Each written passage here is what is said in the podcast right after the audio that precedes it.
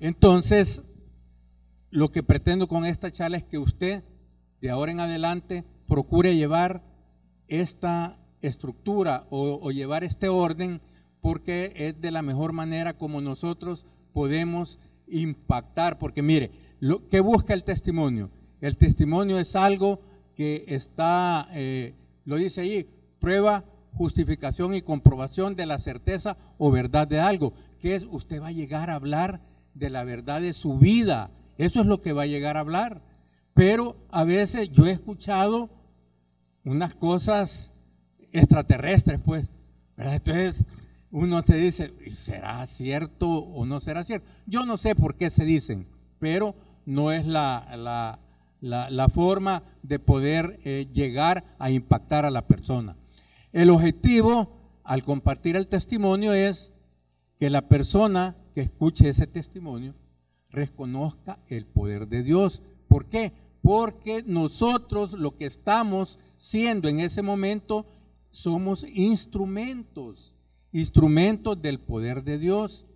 Y, lo que pretendemos es que con lo que usted llegue a hablar o llegue a platicarle, impacte en esta persona y luego él después tenga un comportamiento diferente porque ha escuchado. ¿Cuántas veces decimos, ah, bueno, si a esta persona le pasó eso o hizo esto y ahora dice que cuando llegó a la fraternidad y ahora que está recibiendo esas cosas de Dios, bueno, ¿y a mí por qué no me puede pasar? Ese es el impacto que queremos. Ese es el impacto que necesitamos que la persona que haya llegado, nuestro invitado especial, y, hay que quitarnos de la, de la mente o de, la, de nuestra boca decir el nuevo.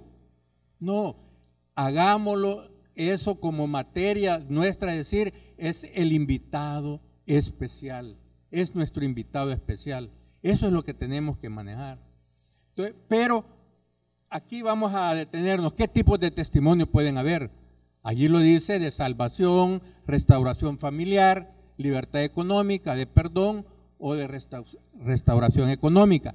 Pero esto es lo impactante después de haber hablado todo sobre, su vida. O sea, porque al final usted impacta en alguna de esas áreas, ¿verdad? Porque puede decir, ¿o qué escuchamos hace poquito algo de, de José Roberto Sánchez Mitocayo? Vino a hablar ahorita de lo que Dios acaba de hacer en su vida. Una de restauración, de salvación, porque dice, eh, o, de salud, pues, en este caso de salud. Eso es lo que ha impactado. A otra persona le puede impactar cualquier otra área. Tal vez la persona que ha llegado, nuestro invitado especial, tiene un problema económico. Pero si cuando escuchó, después de decir, mire, yo le pedí al Señor esto y esto y lo otro, y yo hice estas y estas otras acciones, y ahora he llegado a esa situación de restauración económica. Entonces, a eso se refiere cuando decimos los tipos de testimonio. Pero, ¿qué características tiene esto?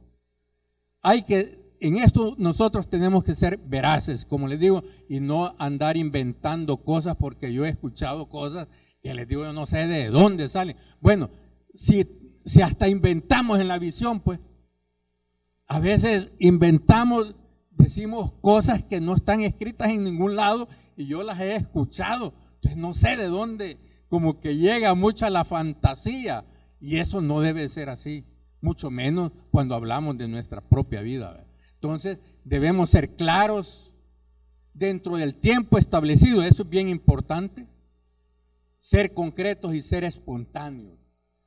Ahora, Debemos de tener cualidades y debemos de pedírselas al Espíritu Santo. Humildad. Y tenemos que ser agradecidos todo el tiempo. Por Dios, mire, yo conozco gente que recibe de Dios tantas bendiciones, pero no son agradecidos. No son agradecidos. Tenemos que tener esto, ser valientes y ser honestos en lo que estamos hablando. Porque a veces nos vamos por, por, por otro lado. Y es bien importante esto, respeto y consideración por los asistentes. Les voy a contar nada más así lo que yo hago. Cuando yo, a mí me invitan a, a dar testimonio a cualquier capítulo, primero yo indago todo lo que puedo del capítulo, ¿verdad? Al que voy a ir. También indago sobre su clase de membresías que están ahí. Porque uno debe tener cuidado en no hablar o citar personas o tiempos específicos o lugares específicos, porque usted a veces no sabe si va a hacer un bien o no cuando usted hable algo de eso. Entonces uno tiene que tener ese respeto y consideración por los asistentes. Fíjese que hace poco sucedió algo que alguien estaba hablando y, particularizó mucho, y en esto no hay necesidad de particularizar. Es como cuando uno comienza, como que es el currículum viste que le piden, que yo nací hace tantos años, jugué trompo y fue ah, tanta cosa que uno tiene que evitarse. ¿Por qué razón? Porque después el tiempo no le va a dar para hablar de lo importante que debe de ser. Además de eso, tener el léxico adecuado. Ya decía don Mauricio al inicio que alguien, el invitado eh, especial, al escuchar una situación que era tal vez no debida en la mesa, eso fue lo que sirvió para no, no quedarse. Entonces nosotros a veces tenemos que tener ese cuidado, porque, ojo, en las pláticas de mesa se desfigura la verdadera intención. Ricardo le decía, no vamos a decir, como a veces cometemos los maestros de, ceremonia, decir, y ahora vienen las, pláticas cristocéntricas. Ya lo explicó Ricardo, que si bien es cierto, son cristocéntricas, pero no tenemos que decirlas, sino que nosotros tenemos que inducir que todo lo que hablemos ahí vaya en ese sentido, ¿verdad? De, de decir lo que Cristo está haciendo en mi vida. Eso es la plática de mesa. Entonces, pero hay que tener ese cuidado y estar concentrado en lo que estamos haciendo. Ahora, aquí quiero explicar una estructura básica. Esto se encuentra y, es lo que todo el mundo puede entender, que de su vida anterior habla un 30%, eh, su nuevo nacimiento, e, porque es el encuentro con Cristo, un 20%. La vida nueva es importante porque es lo que hay que recalcarle al invitado especial. Mire, después yo de haber pasado todas y, estas situaciones, ahora yo, a través de que Cristo vive en mí, ahora mire, yo tengo restauración de familia, yo tengo ya situación diferente en mi empresa, he llegado a superar estos problemas económicos, en fin, usted va guiándolo y dándole al invitado especial de que si a esta persona le ha sucedido todo eso, ¿cómo no me va a suceder a mí? Entonces, eso es lo que tenemos que hacer y el llamado, como decimos, está en un 10%. Pero, ¿qué es lo que, lo que quiero llegar con esto? No, con, con porcentajes no quisiera que se fueran a, ir por ese lado. Vamos a hacer un ejemplo práctico. Si a usted generalmente, ¿qué le dicen en los eventos a los que vamos? Llega el maestro de ceremonia le dice, Jaime, tenés 30 minutos. Así le dicen, tenés 30 minutos. Entonces, de acuerdo a esos 30 minutos, usted dice, bueno, yo voy a tomar 10 minutos para hablar de mi vida anterior, sin como digo, empezar a, dar ese currículum, viste que, creemos que eso es y no es así. Simplemente centrarse en las situaciones que ya hay, creo que una lámina anterior a esta.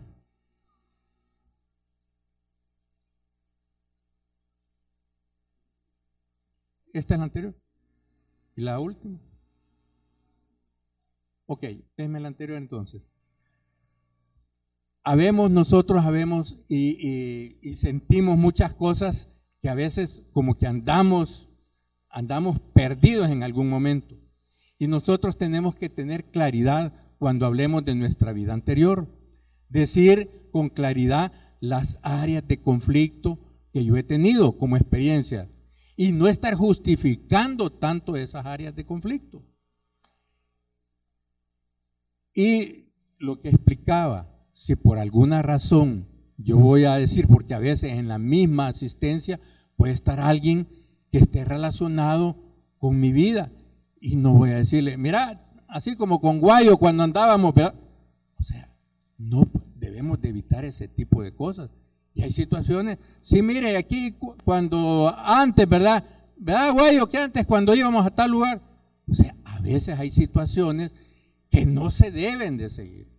Entonces hay que evitar ese tipo de cosas. No podemos particularizar y eso es lo que decimos con esto, ¿verdad? Y otras cosas, miren, que yo, mire, que yo, o sea, se deleitan en, en estar hablando de cosas del pasado que no lo edifican absolutamente en nada. Entonces, ese tipo de comportamientos, de verdad les pido que ustedes que son líderes puedan replicarlo, ¿verdad? Para con los demás de su capítulo en que hagan en hincapié. Esta situación es bien generalizada. Y todos llegan a veces con un morbo a escuchar qué es lo malo que éste hizo. Porque a veces llega, mire, que yo, ocho mujeres, hay unos que llegan a decir, mira, fíjate que antes yo tenía cuatro, pero fíjate que ahora ya solo me quedaron dos.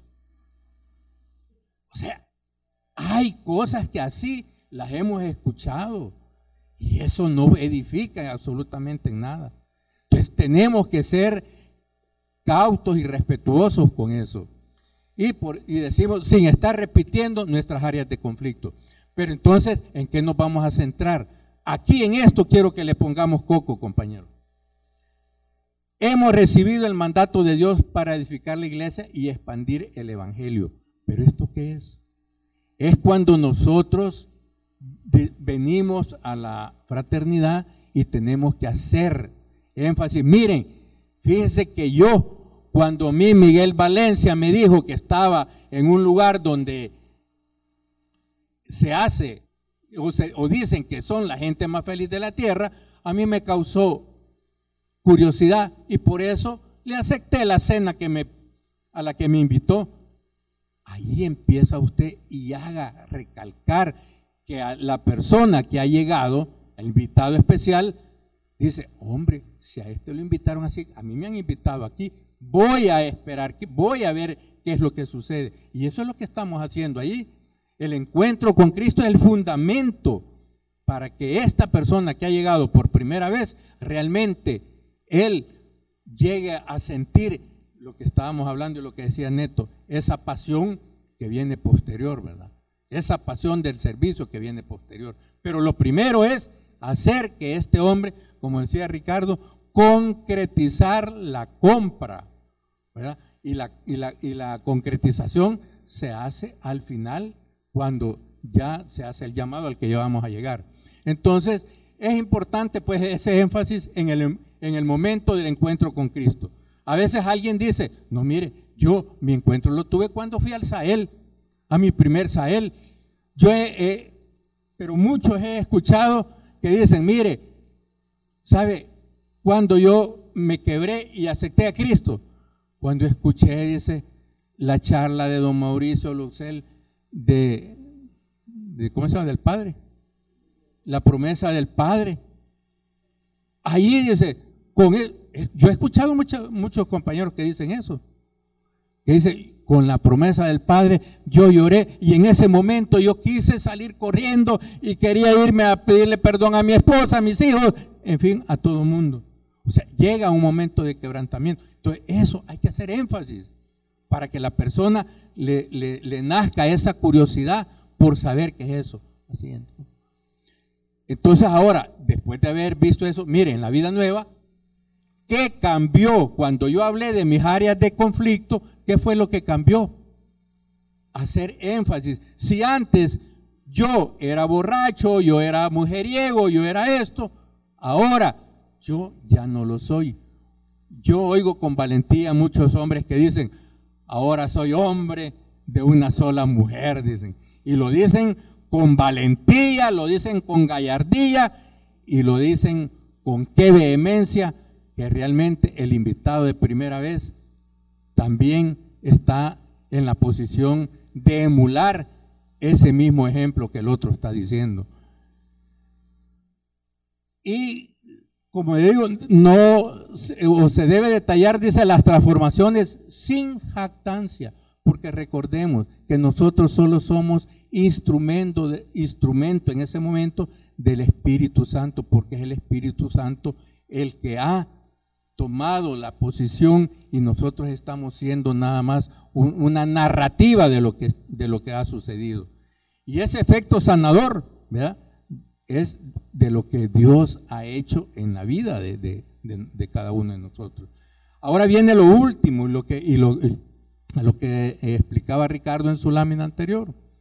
Reconocer cuando, cuando ya todo esto ha pasado y que ha llegado al final la persona hablando del testimonio en la que ha dicho yo era aquí, yo era allá. Ahora yo cuando me invitaron a la fraternidad y encontré a Jesús y después de eso, ahora yo he cambiado por esto, por esto y por lo otro.